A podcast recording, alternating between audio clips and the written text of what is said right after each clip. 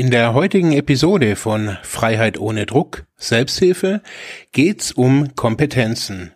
Wir sprechen über Reframing, also das Umdeuten von Situationen und wie man diese Methode für die eigene Kompetenzanalyse im Kontext vielleicht von Selbsthilfegruppen anwenden kann.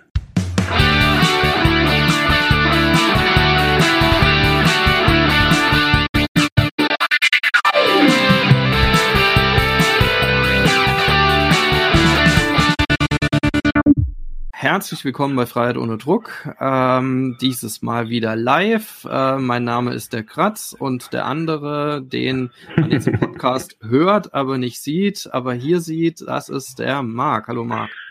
Hallo, hallo. ähm, ja, wir haben heute eine Folge wieder Freiheit ohne Druck Selbsthilfe. Wir haben uns dazu ähm, ein Thema gesucht, das äh, wir in der Vorbereitung, ähm, beziehungsweise der Marc eher auch als Vorschlag in die Vorbereitung reingetragen hat. Äh, und zwar das Thema Kompetenzen als ähm, ja, Mensch mit Suchtgeschichte, kann man sagen. Äh, und äh, ja, vielleicht Marc, sagst du was dazu? Vielleicht auch, wie du wie du mit dem Thema konfrontiert wurdest, weil ähm, äh, ich habe den Satz noch von dir in den Ohren, ja, das ist ja mein Thema. So. ja, ähm, das Thema Kompetenzen äh, zieht sich irgendwie ja durch meine komplette Suchtgeschichte. Ähm, das Problem, was ich immer wieder gesehen habe bei mir selbst, aber auch äh, in meinem Umfeld, bei Freunden, die äh, eine suchtbelastete Geschichte haben, äh, dass ganz wenige von sich glauben, dass sie überhaupt Kompetenzen haben. Weil natürlich eine Suchtbiografie gezeichnet ist von Niederschlägen, von Ablehnung, von ja, Resignation oftmals auch. Also man, man läuft ja als Suchtkranker jetzt nicht da durch die Gegend und hat so ein wahnsinnig tolles Leben, sondern man scheitert ja in, auf ganz vielen verschiedenen Ebenen. Ähm, was ich so gemerkt habe, ist, dass Suchtkranke sehr wohl äh, Kompetenzen haben. Das habe ich bei mir selber gemerkt, ähm, obwohl ich die am Anfang gar nicht so als Kompetenzen gesehen habe. Und vielleicht so als, ja, vielleicht auch mal so als eine Art theoretischer Einsatz, äh, ja, Start irgendwie in das Thema. Es gibt aus der ja, systemischen Therapie den Begriff, den Begriff des Reframings. Ähm, Reframing bedeutet umdeuten. Und das kennen manche vielleicht von euch, äh, wenn man verschiedene Situationen aus einer anderen Perspektive betrachtet. Das kennt man klassischerweise in der sozialen Arbeit ähm, beim, bei der Täter-Opfer-Geschichte. Also wenn sich ein Täter die Situation des Opfers auch anschaut, mit dem Opfer spricht, das bedeutet, dass äh, er oder sie dann eben wegkommt von der eigenen Perspektive, hinkommt, die Perspektive aus unterschiedlichen Blickwinkeln zu betrachten, um so ja vielleicht äh, ein Mitgefühl zu entwickeln, eine Lösung für, das, äh, für, für weitergehende Situationen irgendwie äh, für sich erarbeiten kann. Es geht bei Reframing oder bei dieser Umdeutung nicht darum, aus äh, allem, was man irgendwie im Leben gemacht hat, äh, ja, das irgendwie sich schön zu reden. Also das ist mir am Anfang nochmal ganz wichtig, weil das oftmals so ein bisschen auf, ja, so ein bisschen belächelt wird, dieser, dieser Vorgang von, von einer Kompetenzanalyse auch. Also es geht, wie gesagt, nicht darum, äh, sich jetzt irgendwie was rauszusuchen, was man gemacht hat im Leben und zu sagen, ah ja, ich gucke es mir einfach nur anders an und dann ist es ja alles irgendwie nur, nur ganz toll. Sondern es geht darum, vielleicht auch anhand von einer ja, von, von Kompetenzen, die in irgendeiner Form irgendwo gefordert werden, äh, mal eine Art Innenschau oder auch eine Reflexion zusammen mit einer Therapeutin, mit einem Therapeut zusammen oder eben in einer Selbsthilfegruppe zu machen, um sich da ja vielleicht auf sein eigenes Leben äh, ja ein neues Bild zu generieren. Also zu sagen, es war nicht alles nur blöd und destruktiv in meinem Leben, sondern ich habe ja jetzt auch so, äh, im Vorlauf zu dieser Episode habe ich auf Instagram also gesagt, so dass eine Kompetenz, die man sich, die die meisten Suchtkranken äh, auf jeden Fall äh, sich erarbeiten, ist warten. Also warten, ähm, ob das auf einen Antrag ist, ob das auf Geld ist, ob das auf Stoff ist. Warten zieht sich durch die Suchtkarriere meines Erachtens eigentlich von jedem. Ähm, was ist aber Warten? Also was ist es für eine Kompetenz? Besonders in einer, in einer heutigen, hochgetakteten, schnellen Zeit, warten zu mhm. können. Also man sieht es ja gerade bei Corona, irgendwie niemand kann mehr warten. Also jeder muss jetzt die Masken wieder runter oder dann muss man es wieder hoch oder jeder muss in Urlaub oder jeder, niemand kann warten. Und wenn man sich das mal so anguckt als, als eine suchtkranke Person, zu sagen, hey, wie oft habe ich schon gewartet und in was für Situationen habe ich gewartet und wie bin ich mit diesem Warten überhaupt umgegangen? Also wie habe ich auf Entzug im Winter draußen mit einem Schuh auf Stoff gewartet? Zwei Stunden. ja, es klingt jetzt ein bisschen blöd, aber schlussendlich ist es ja so, dass also ich in, mein, in meinem Leben, ich weiß nicht, wie viele Stunden ich gewartet habe, wie ich vor in meinem Auto oder sonst irgendwo vor Häusern gewartet habe, dass dieser Typ wieder rauskommt oder die Tante da rauskommt. Und ich gedacht habe, was reden die denn da drin? Also machen die noch eine Party, die Steuererklärung vom, vom, vom nächsten Dealer oder das war mir unerklärlich, wie jemand reingehen kann und mhm. eineinhalb Stunden später mit einem Päckle irgendwas rauskommen, wo ich denke, was machst du bitte da drin? Also, und das mhm. jedes Mal. Und da ist ja man versteht es nicht, die pennen dann ein oder was, whatever, aber wie kriegt man diese eineinhalb Stunden rum? Was mache ich da? Also, keine Ahnung. Sicherlich ist nicht kreativ und mal ein Bild oder sowas, aber wie kriege ich das rum?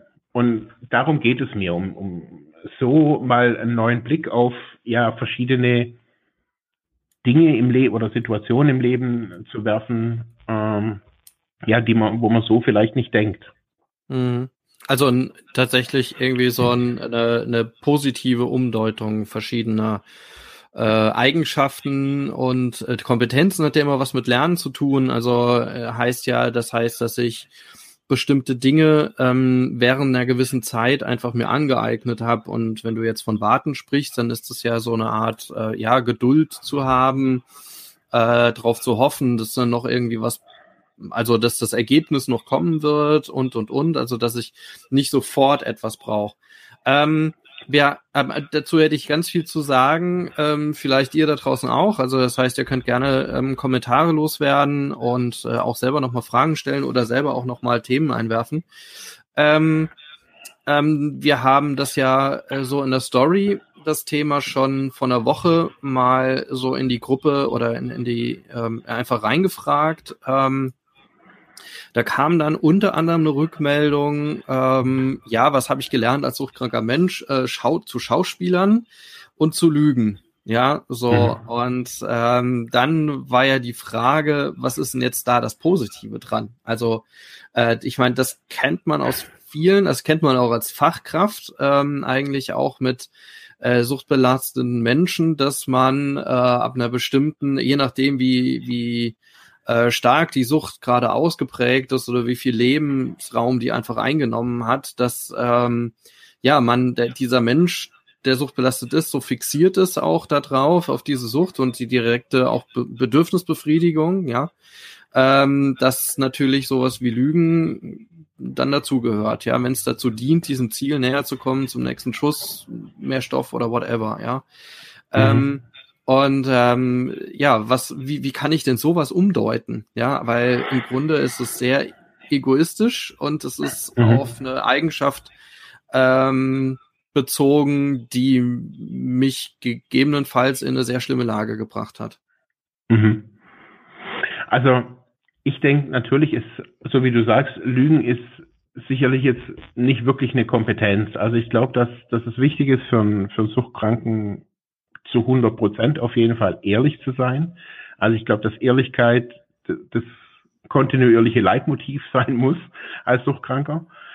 Ähm, aber die Sache ist, wenn man, wenn man sich jetzt mal diesen Umstand des Lügens oder hast oder er oder sie hat es ja irgendwie dann geschrieben, ähm, des Schauspielerns, also sich zu verstellen. Wenn man sich das mal anguckt, also nicht nur, was sind das für Situationen? Das sind vielleicht Situationen, die er oder sie natürlich vermeiden wollte. Also drum lügt man. Also wenn man nicht ehrlich sein kann, wenn man nicht gelernt hat, nicht ehrlich zu sein, weil man, warum auch immer. Ähm, was man aber sehen kann, also was, was sind es für Qualitäten von einem Schauspieler? Also zu sagen, ich kann äh, gute Miene zu bösem Spiel machen. Also ich könnte zum Beispiel aus dieser äh, aus dieser ja, scheinbaren Kompetenz des Lügens sagen, ich bin anpassungsfähig. Ich kann zum Beispiel in einer, in einer Teamgeschichte, in einer Teamkonstellation, ähm, ich kann mich da eher zurücknehmen äh, und muss nicht gleich mit meiner Meinung da irgendwie äh, rausplatzen, sondern ich kann mich anpassen ähm, und dann wird aus einem Lügen, aus einem Schauspielern, aus einem Unehrlichsein nicht nur, dass man da einen anderen Blick drauf, drauf wirft, sondern da ist natürlich Arbeit dahinter. Also das geht nicht nur darum, bei so einem Reframing-Prozess oder in so einem Umdeuten, einfach nur zu sagen, ah ja, das Lügen ist jetzt was ganz total Tolles, sondern zu sagen, ah, ich kann mich also verstellen. Ich kann meine, meine Gefühle ändern. Ich kann jemand anderes sein, jemand anderen, ich kann den darstellen, den der andere will. Das bedeutet, dass ich mich in den anderen reinversetzen muss, um zu wissen, was will der überhaupt hören? Was will dieser Chef mhm. von mir hören oder diese Chefin? Und dann heißt es, ich habe ein Einfühlungsvermögen. Es ist zwar ganz speziell und sehr gerichtet, aber auf eine, irgendeine Art und Weise habe ich ein Einfühlungsvermögen. Und wie kann ich jetzt dieses Einfühlungsvermögen kultivieren zu einem, wenn man es jetzt mal wertend sehen möchte, äh, in ein positives, in eine positive Eigenschaft, also zu sagen, hey, wie kann ich von einem Schauspieler, von einem Clown, von einem wie auch immer hingehen, also zu einem mitfühlenden, einfühlsamen Menschen werden. Mhm. Und dann habe ich jetzt das einfach nur neu betrachtet und ich habe, wenn man sich jetzt in einem therapeutischen Prozess oder eben, wie, wie gesagt, in einer Selbsthilfegruppe da könnte man sagen, hey, dieses Thema Einfühlungsvermögen habe ich für mich rausgefunden, ist, ist ein Thema bei mir. Ähm, ich war ein Lügner oder bin ein Lügner. Ähm, ich bin unehrlich, aber ich bin oder ich bin Schauspieler und ich würde das gerne kultivieren und ich möchte gern mehr Einfühlungsvermögen zeigen. Wie könnte ich das üben? Hier in diesem Rahmen der Selbsthilfegruppe. Und dann kann man sich überlegen. Und dann hat jeder, ist in so einer Gruppe von zehn Leuten oder von fünf Leuten, hat da eine Idee und kann sagen, hey, wie kann man Einfühlungsvermögen üben? Indem man zum Beispiel andere fragt, wie geht's dir? Dann kann man seine eigenen Gefühle, wie ich denke, was der andere denkt oder fühlt, mit dem überprüfen, indem er es nachfragt. Und das in einem geschützten Rahmen der Selbsthilfegruppe. Mhm. Und so kann ich mich dann so Schritt für Schritt quasi, kann ich meine Kompetenzen ich würde jetzt einfach mal sagen, neu justieren. Aber das also, ist ja jetzt, ja, ja, ähm, um, um nochmal hier nochmal ein bisschen reinzugehen. Äh, mhm. Das, äh, erstens sagst du jetzt ja auch, also, dass man einen gewissen Rahmen braucht. Ne? Also, dass das nicht so einfach ist, dass ich jetzt nicht einfach hingehen kann und äh, ja, jetzt schreibe ich mir das mal auf und schreibe irgendwie einen positiven Begriff daneben und dann ist der Prozess fertig, sondern dass es ähm, ein Einstieg in eine Selbstreflexion ist. Ja, mhm. erstmal zu erfahren, ähm, was kann ich gut oder vielleicht was was was habe ich gelernt? Vielleicht vielleicht ist das der, der Einstieg. Was habe ich gelernt während dieser ganzen Zeit? Mhm während ja auch ähm, viele ähm, im therapeutischen oder Beratungsprozess, äh, während da vieles ja davon geprägt ist, dass man äh, sagt, na ja, ähm, war halt alles schlecht, also, sondern du hast irgendwie alles falsch gemacht oder vieles falsch gemacht und jetzt musst du es irgendwie anders oder besser oder anders machen. Aber nichtsdestotrotz sind da ja bestimmte Dinge entstanden, also gelernt worden, ähm, die man ähm, auch positiv nutzen kann. Ähm, es erinnert mich auch an andere Situationen, die jetzt nicht direkt nur mit Sucht zu tun haben, sondern wenn es bestimmte Brüche in, in Biografien gibt, besonders äh, erinnert mich das an meine Arbeit ähm, mit äh, langzeitarbeitslosen Menschen, die dann vom Jobcenter gesagt bekommen haben, naja, jetzt haben sie hier 20 Jahre in der Reifenfabrik gearbeitet und haben da irgendwie äh, Gummireifen zusammengesetzt, äh, aber das gibt's jetzt hier nicht mehr vor Ort, jetzt müssen sie irgendwas anderes machen. Wir haben leider mhm. nichts für sie, ihre Kompetenz, äh, ihre, ihre Qualifikation, die gibt's hier so nicht. ähm, und ähm, dass der Markt gibt es dann auch nicht her so und jetzt aber aber eine ganz tolle Stelle als Security ähm, und das mhm. ist dann so ein krasser Bruch. Äh, das heißt, ich müsste von neuem anfangen, ich muss neue Dinge lernen, je nachdem in welcher Situation ich bin und es ist natürlich mega anstrengend. Erstens dann sich auf die neue Situation einzustellen, auf der anderen Seite aber auch ähm, einfach zu vergessen, was da war. So. Mhm. Und äh, das dann irgendwie so negativ zu frame, also wenn wir hier beim Framing sind, also beim Rahmen mhm. setzen, ja. Ähm, also ähm, wie man quasi erstmal selbstreflexiv, also wir kommen so in die Richtung, ich will so ein bisschen dahin, wie, wie kann ich das denn ja. machen? Ne? Ja. Äh, also erster Schritt wäre ja dann, dass ich mir erstmal überlege, was habe ich denn gelernt? Und wie mache ich das? Also wenn du sagst, naja, man macht das in der Selbsthilfegruppe, was wären so die ersten Schritte? Also ähm, ich glaube, man muss das Rad nicht immer neu erfinden. Also es gibt zum Beispiel vom, vom Deutschen Jugendinstitut, ähm, das nutze ich einfach gerne. Ähm, ich habe das früher so ein bisschen in der Schule genutzt, also wo ich in der Schule gearbeitet habe. Ähm, da gibt es so eine Liste von möglichen Kompetenzen, auch so eine kleine Erklärung dazu. Ähm, ich kann die hier mal kurz äh, zeigen. Ah ja, okay. Also das, das sieht man jetzt auf äh, Facebook, auf äh, Instagram. Genau, wir, ver ähm, wir verlinken die aber in den Show Notes unten. Dann genau. kann sich die, also die ist kostenlos äh, ähm, auf, auf der Seite vom Deutschen Jugendinstitut. Und das sieht man jetzt zum Beispiel hier oben, ähm, sieht man personale Kompetenzen wie zum Beispiel Anpassungsfähigkeit, Auftreten, Ausdauer, Durchhaltevermögen. Und wenn ich hier eben schon weiß, okay, hey, Durchhaltevermögen, hm, habe ich jetzt beim Podcast irgendwie gehört, ähm, ist ja auch irgendwie warten zum Beispiel, ähm, ist ja auch irgendwie so eine, so, eine, so eine Kompetenz. Dann kann ich mir eine Liste machen, jetzt zum Beispiel wie jetzt hier und sagen, okay, ich, ich suche mir jetzt mal die nächsten vier Wochen, nutze ich jetzt nur mal für die personalen Kompetenzen und gucke mir da mal so an, habe ich da überhaupt was? Und vielleicht, da kann man zum Beispiel so eine Skala machen von eins bis zehn. Also eins ist nichts und zehn voll ausgeprägt, also Anpassungsfähigkeit. Wenn ich so, wenn ich sage, hey, äh, wir machen unterschiedliche Orte, umziehen, ähm, auch Bundesland, äh, das macht mir gar nicht viel aus. Ähm, ich habe schon auf der Straße gelebt, also äh, das ist ja eine Anpassungsfähigkeit. Da muss es nicht immer eine Dreizimmerwohnung mit einem gelben, mit, mit einer gelben Wand sein oder mit einer Einbauküche. Da sage ich, hey, wenn mir eine Matratze, wenn ich eine Matratze habe, das reicht mir eigentlich auch. Ich habe gelernt, ähm, ich kann auch so überleben. Und dann heißt es, hey, Anpassungsfähigkeit. Ich kann mich vielleicht nicht an viele Jobs anpassen. Das mag sein. Also wenn ich sage, okay, ich habe auch da Wertekriterien als Suchtkranker, wenn ich sage, ich will nicht in einen Ausbeuterbetrieb. Ähm, ich will habe ich in, in, während meiner Zeit, also viele sind ja auch oder werden später so äh, Vegetarier oder vegan und sagen, die haben dann auch bei der bei der Jobwahl sagen, hey, die wollen einfach in keinen Rüstungsbetrieb zum Beispiel oder in keinen äh, Fleischereibetrieb oder sowas irgendwie als Veganer irgendwie gesteckt werden. Ähm, Würde ich jetzt auch und das muss ja, aber das muss man sich erstmal überlegen. Also wo, wo habe ich diese, also wo habe ich eine Anpassungsfähigkeit und wo sind für mich aber auch ethische, moralische Grenzen. Also ich für mich war auch zum Beispiel, ich wollte nie in einer Firma arbeiten, die, äh, die in der Rüstungsindustrie auch nur als Zulieferer irgendwie arbeitet. Und wir dachten, nee, will ich irgendwie nicht. Ähm, und so kann man sich quasi anhand von diesen Kompetenzen, würde ich jetzt mal sagen, so ich bin so ein Freund von einfachen Zetteln, also eine ganz einfache Tabelle, zu sagen, auf der einen Spalte Kompetenzen in der Suchtzeit oder während der oder in der Suchtbiografie.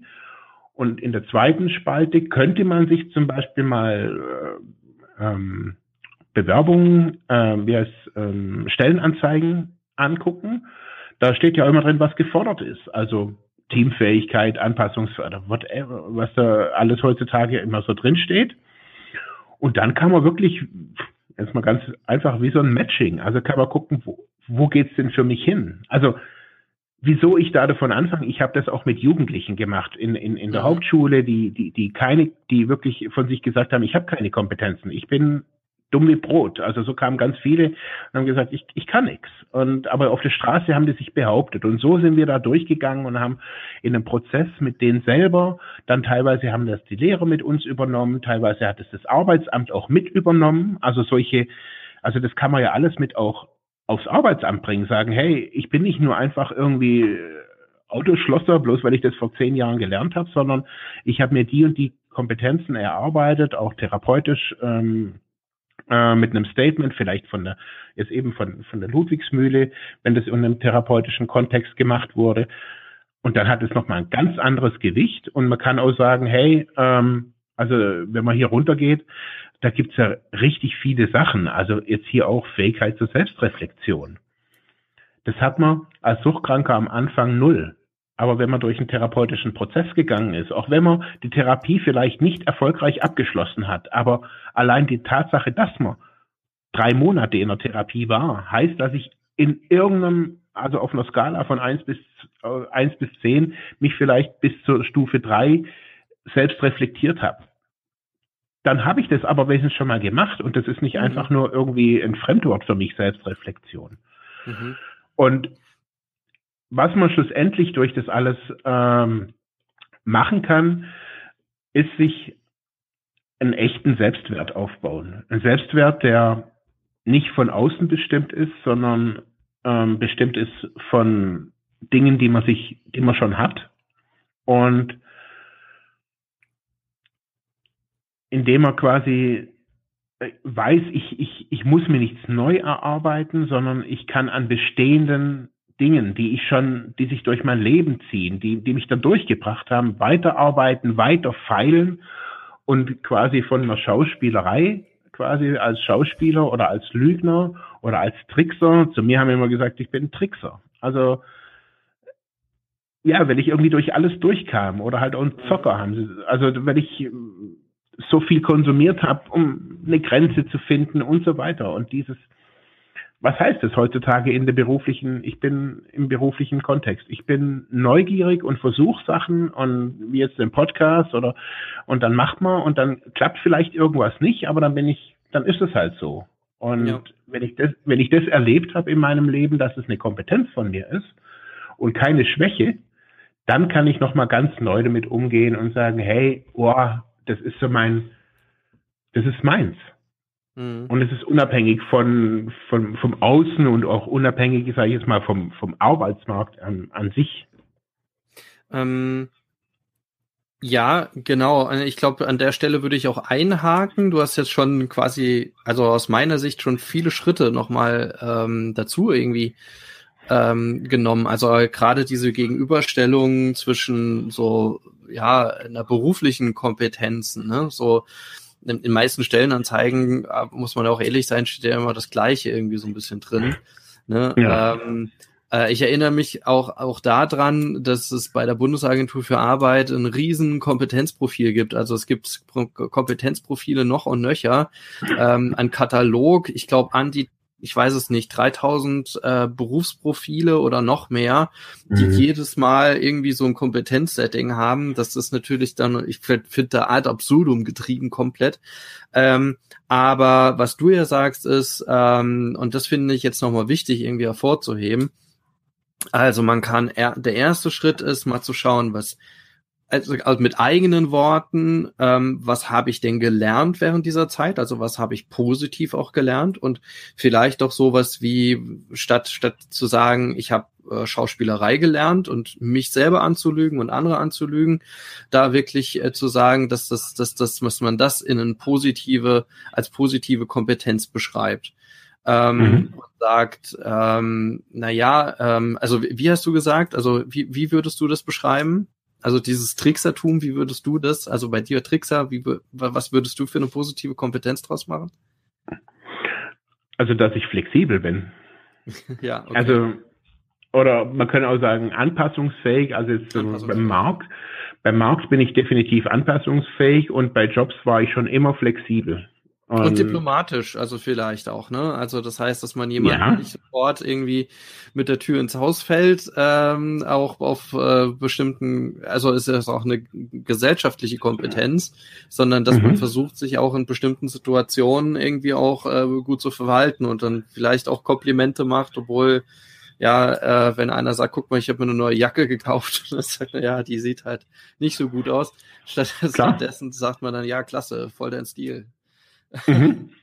ja, Klar. Ähm, also ich, ich wollte wenn du zum Beispiel hier kurz guckst, also für die, die es hier unter sozialkommunikative Kompetenzen, äh, falls ihr die, die PDF runterladet, äh, da gibt es zum Beispiel interkulturelle Kompetenz.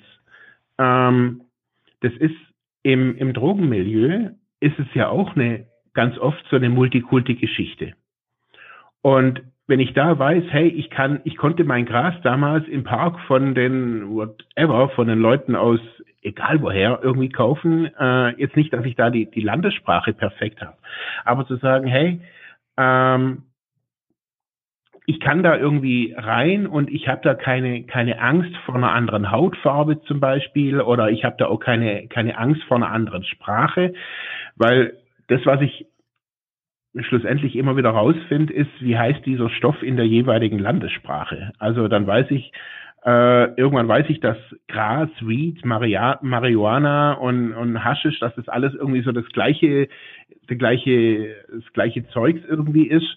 Und wenn es dann um, um Age, um Schore, um äh, wie auch immer man dazu sagt, wenn ich das auch noch auf Polnisch und Russisch und whatever weiß, und das weiß man relativ, relativ schnell, dann äh, glaube ich, hat man da echt eine, ja, eine, eine neue Sicht auf interkulturelle Kompetenz. Hm. Und wie Alex gerade schreibt, hier sagt jetzt sich nimmer neue Sachen ausdenken. Also äh, das, das ist wäre ja auch eine gute Umschreibung. Also kreativ sein. Also das ist, ist ja Kreativität an der Stelle. Also Schauspielern hat ja auch dann was mit Kreativität zu tun. Ja. ja, okay, also das zu versuchen, einfach äh, ähm, einerseits zu beschreiben, vielleicht sogar mit eigenen Worten, genauso wie hier, also sich neue Sachen ausdenken ähm, mhm. Und ähm, damit dann mal in die Gruppe zu gehen und zu sagen, Leute, was habt ihr denn gelernt, ne, um das vielleicht mal mit anderen abzuklären und äh, vielleicht auch sogar zu klären, ist es was jetzt, das ihr auch als Kompetenz sehen würdet, wo auch immer, ob jetzt im Beruf, in der Freizeit, Familie, whatever, ähm, mhm. womit man arbeiten kann, also um so eine Reflexionsfähigkeit äh, zu entwickeln. Genau. Also wir hatten das früher immer wieder mal in, in der Selbsthilfegruppe so Art Themengruppen, äh, in Anführungsstrichen Themen, und das, das kam, oder das hat so ein bisschen gelebt von genau solchen Impulsen, dass jemand sagt, hey, bei mir ist gerade irgendwie das Thema Beziehung. Und dann hat man halt einfach mal die, die nächsten paar äh, Termine über das Thema Beziehung geredet. Und jeder konnte so seine eigene Sicht ähm, darauf irgendwie mitteilen und man hat ja dann auch was mitgenommen. Und so kann das auch hier sein, wenn man jetzt rausfindet, hey, ähm, Einfühlungsvermögen ist zum Beispiel was, was ich habe, aber noch nicht so ausgeprägt. Das war eher so aus, früher war das eher so die, die Kompetenz des Lügens. Also da musste ich mich irgendwie, musste ich die, die Leute abchecken, was wollen die, ähm, und dann habe ich dann meine Story erzählt. Mhm. Aber herausgefunden habe ich, dass die eigentliche Kompetenz dahinter Einfühlungsvermögen ist. Ich kann Leute eben abchecken, abscannen, weiß, was die so denken, glauben und kann, brauche jetzt aber ein Korrektiv. Ich brauche jemanden, der mir sagt, stimmt es, was ich, was ich, was ich mir da zusammenreime. Und dazu brauche ich euch. Jetzt zum Beispiel die Selbsthilfegruppe. Und dann kann man sich überlegen, wie kann man denn Einfühlungsvermögen, Empathie, wie kann man sowas lernen? Wie kann man sowas, und so hat jeder dieser Teilnehmerinnen und Teilnehmer äh, Ideen, Erfahrungen, wie man ja mehr Empathie, mehr Einfühlungsvermögen irgendwie an den Tag bringen kann. Was hätte, was hätte die Person zum Beispiel, dass man am Anfang zum Beispiel ein gutes Einfühlungsvermögen ist erstmal zu sagen Hallo, also wenn man sich trifft. Mhm. Das heißt, ah, du möchtest begrüßt werden. Das ist ein gutes Einfühlungsvermögen. Das heißt, hey, Thorsten, Sabine oder wie auch immer, wie, wie die Person dann heißt, nimm dir doch als Vorsatz, die nächsten Gruppentreffen am Anfang einfach jemand, jeden zu begrüßen. Die letzten drei Jahre hast nicht mal ein Hallo gesagt. Das heißt, als Übung für das Einfühlungsvermögen wahrnehmen, hey, da sind 15 Leute und ich sage zu jedem Hallo Manfred, Hallo Thorsten, Hallo wie auch immer. Mhm. Und so kann ich quasi von anhand von so einem Reframing und einer erarbeiteten Kompetenzliste mir kleine Schritte äh, quasi mir machen, äh, die auch meistens positiv besetzt sind eben. Dann kriege ich eine zu dieser neuen Kompetenz, auch eine Emotion dazu. Ich weiß, ich habe ich hab das Thema in der Selbsthilfegruppe angesprochen. Ähm, ich kenne dieses Datum noch, ich weiß noch damals, wo das war, da gab es den Räubusch-Tee oder whatever. Und dann habe ich ein Gefühl dazu. Und schon ist quasi diese neue Kompetenz gefühlsmäßig auch im Kopf verankert und muss einfach weiter geübt werden. Aber man mhm. übt dann quasi an einem Positivbeispiel. Mhm. Ich meine, man kann das ja auch dann äh, in den nächsten Sitzungen ähm, dann auch immer wieder fortsetzen. Ne? Also holt mal eure Kompetenzliste raus, wo habt ihr weitergearbeitet, wo wollt ihr weiterarbeiten, ne? wo sagt ihr, okay, das, äh, das ist etwas, ein Feld, wo ich ein bisschen ausbaufähig arbeiten will. Und diese Liste, die du ja jetzt äh, da auch, die wir da verlinken, also wir gucken auch, dass wir es auf Insta irgendwie verlinken, ähm, mhm. äh, dass äh, diese Liste wäre quasi so als Hilfestellung, falls, damit man auch selber so ein bisschen mal sieht, was gibt es denn oder was gäbe es denn an Kompetenzen und sehe ich mich da wieder. Aber ich glaube, das Einfachste ist auch so ein bisschen mit, mit eigenen Worten zu arbeiten. Mhm. Ja. Also ich glaube, wichtig ist so, dass, dass ich die, diese Liste, also das kann ja was, was Dynamisches sein. Also das kann ja was sein, was sich entwickelt, was man jetzt anfängt mit einem Zettel und was aber nachher wirklich so, also bei mir war das so. Ich habe zum Beispiel, ich muss vielleicht eine kurze kurz erzählen, also was vielleicht mhm. nicht zum, zu, zur Sucht gehört, aber ich habe ja, nachdem ich Therapie gemacht habe, habe ich die Fachhochschulreife nachgemacht und äh, da war zum Beispiel ein Punkt, danach dann studiert. Und da war ich natürlich immer der Älteste. Da waren lauter Anfang 20-Jährige und ich Anfang 30 und halt mit meiner Suchtbiografie und die waren alle noch so ein bisschen naseweiß und frisch von der Schule. Und dann war klar, Mathe habe ich noch nie verstanden. Also, und ich werde es auch in diesem einen Jahr, wo ich die Fachhochschulreife nachmache, werde ich Mathe nicht verstehen. Und was ist meine Kompetenz? Und das, so sind auch meine, meine Lehrer da so ein bisschen damit umgegangen. Meine Kompetenz war definitiv Deutsch. Also ich kann gut schreiben, gute Aufsätze schreiben, ich kann gut reden. Ähm, und dann habe ich mich auf das fokussiert. Also ich weiß bis heute, ich musste ja irgendwie eine Prüfung in Maschinenbau irgendwie noch machen und Elektrotechnik, total Banane. Äh, ich weiß heute noch nicht, wie ich das geschafft habe. Also auch in, in Mathe mit einer vier oder sowas, aber dafür hatte ich in Deutsch eine Eins. Und ja, und das war die Strategie.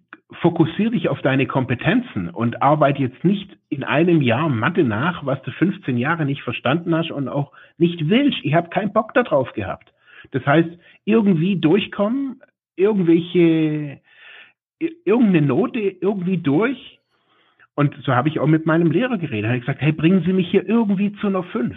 Und dann habe ich ihm noch zu ihm gesagt, ja, vielleicht sollte ich dann in Mathe in mündlich. Und da sagt er, Herr Hasselbach, Sie, Sie haben es immer noch nicht verstanden. Nehmen Sie die fünf hin und gehen Sie jetzt noch in mündlich. Sagt er, Sie blicken es doch auf keinem Auge.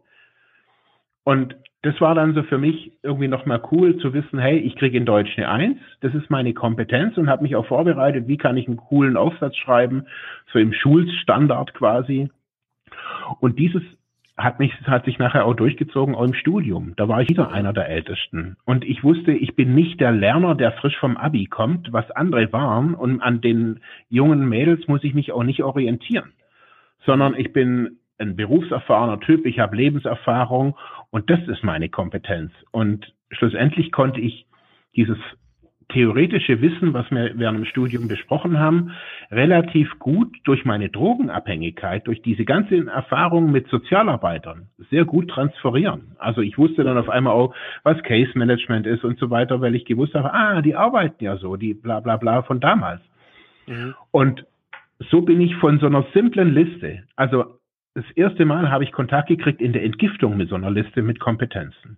Und seitdem bis heute hat sich das, ich ja, ich immer wieder arbeite ich auch an meine Kom meinen Kompetenzen, wo ich so überlege, okay, cool. was.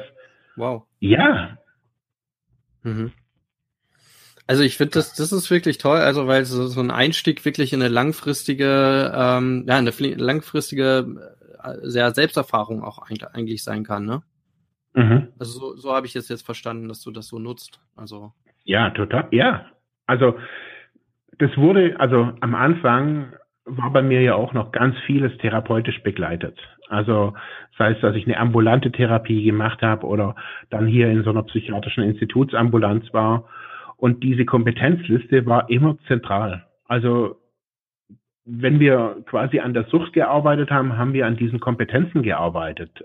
Also schlussendlich, weil es natürlich darum geht, jetzt nicht irgendwie eine hypothetische Zeit, wo ich als Kind aus dem Bad gefallen bin, zu analysieren, sondern äh, zu gucken, wie komme ich jetzt in meinem Alltag als Suchtkranker zurecht und was für Kompetenzen habe ich und wie kriegen wir die so hin, dass da draußen jeder sagt, hey, Supermarkt, das brauchen wir. Also. Hm, äh, weil ähm, es gibt ja auch diese ressourcenorientierten Ansätze. Das ist ja auch so ein Ansatz in der sozialen Arbeit, dass man sagt, ich schaue jetzt für die Ressourcen an, die jemand hat. Aber ähm, ich habe immer so verstanden, der ressourcenorientierte Ansatz ist dann nie so direkt auch kompetenzfixiert, so wie jetzt diese, wie, wie jetzt diese Übung wäre.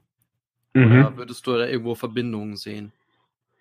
Jetzt mal so als Fach, also, Fachfrage. Also also ich glaube, dass der ressourcenorientierte Ansatz ähm, sicherlich eine der Basis, also die, die Basis ist, um, um so zu arbeiten. Also wenn ich jetzt mal so von Fachkräften, also das ist natürlich, also fachlich gesehen ist es so wie bei mir auch, also aus der gleichen Richtung. Ich habe später auch eine systemische Ausbildung noch gemacht. Ähm, für mich ist es lösungsfokussiert, so nenne ich das. Also mhm. das Ziel ist ausschließlich in der, in der Zukunft.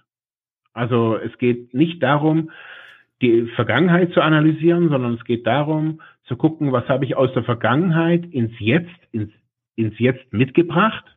Dann mache ich einen, einen, einen Ist-Stand quasi mhm. und guck, was davon, was davon lässt sich, ja, äh, was davon ist Mumpitz, was brauche ich auch nicht. Ähm, also keine Ahnung, also die Unterschied, also das, die unterschiedlichen Qualitäten von Gras zu erkennen, brauche ich im Markt heutzutage eher nicht. Äh, außer ich will halt irgendwie Gärtner werden und habe dann irgendwie eine Kompetenz in grünen Pflanzen oder so irgendwas. Also keine Ahnung, aber im Großen und Ganzen ist es eher dann was, was man nicht kultivieren muss. Aber bei solchen weichen Kompetenzen kann man dann eben dran arbeiten. Mhm. Okay. Gut, ähm, ich denke, das ist jetzt schon ziemlich viel ähm, als ähm, ja, so mal als als Input gewesen. Ähm, und ähm, ich sehe jetzt auch keine Nachfragen aus dem Chat. Ein paar gucken immer zu, ähm, winken. Äh, da sei mal an alle zurückgewunken, die denn jetzt noch zugucken. ähm, genau, also ich würde sagen, da können wir jetzt auch eigentlich schön den Sack zumachen. Mhm, gerne. Ähm, viel, hoffe äh, oder wir hoffen, dass wir damit äh, auch so ein paar kleine Inputs liefern konnten, vielleicht für die Arbeit, nicht nur in der Selbsthilfe, sondern vielleicht sogar für die Fachkräfte da draußen. Ich denke, mit so einem kompetenzorientierten Ansatz oder mit dieser Kompetenzübung kann man, glaube ich, relativ breit auch arbeiten und äh, sei es denn auch mit wie auch immer ja, äh, überhaupt mit äh, Menschen mit psychischen Erkrankungen, äh, Jugendlichen mit psychischen Erkrankungen, wenn es um Berufsorientierung geht oder was auch immer. Ähm, ja, also vielen Dank fürs Zugucken da draußen, äh, vielen Dank fürs Zuhören im Podcast, der kommt natürlich noch als Podcast. Und ähm, ja, wir haben eigentlich vor, so Sachen immer mal wieder zu machen. Ähm, wir haben ja damit mit diesem Livestream angefangen äh, zu Corona-Zeiten, alle im Homeoffice und dann streamen wir auch. Ähm, und äh, ja, wir feilen dann noch so ein bisschen an der Technik. Hoffe, dass die Technik auch dieses Mal einige, dass, dass, dass es passt, ja. Äh, und ja, dann nochmal Dankeschön fürs Zugucken. Wenn ihr was wenn habt, ihr, schreibt uns. Wenn, ja. Genau, wenn ihr Themenvorschläge habt, ähm, schreibt uns die entweder hier unter, ähm, unter das Video oder über Instagram direkt oder ähm, E-Mail Freiheit ohne Druck at ludwigsmühle.de, Mühle mit UE. Ähm, wir wären echt dankbar. Also jetzt nicht, dass wir keine Themen hätten. Wir haben natürlich schon immer einen Haufen Themen, aber ähm, ich finde es jetzt auch jetzt hier über Instagram Stories. Es kommt, äh, es sind hier keine Millionen, die uns da gleich antworten, aber es kommt schon immer auf jede Frage auch eine coole Antwort. Ähm, das finde ich, wollte ich nochmal irgendwie sagen. Also oh, danke ja. für die Beteiligung von euch. Absolut, ja, das finde ich auch mega. Also das ist richtig schön. Ja, also wir haben ja schon so ein paar Folgen in der Pipeline und wir hatten ja schon Anfang des Jahres so den Fokus verschoben Richtung, ähm, dass wir auch mehr Selbsthilfethemen auch ähm, nochmal mit reinnehmen wollen. Ähm, und dass wir genauso, was wir heute auch nochmal machen und verschiedene Themen einfach ansprechen, die man dann möglicherweise entweder zur Selbstreflexion relativ einfach und ohne akademischen Überbau einfach auch nutzen kann und dann möglicherweise auch in der Selbsthilfearbeit nutzen kann. Das so, so der, der Ansatz. Und dann haben wir natürlich noch mega viele Hintergrundthemen, die wir so vorbereitet haben oder am Vorbereiten sind. Also seid gespannt. So, jetzt aber schönes Wochenende und Bleibt sauber. Ciao, ciao. ciao.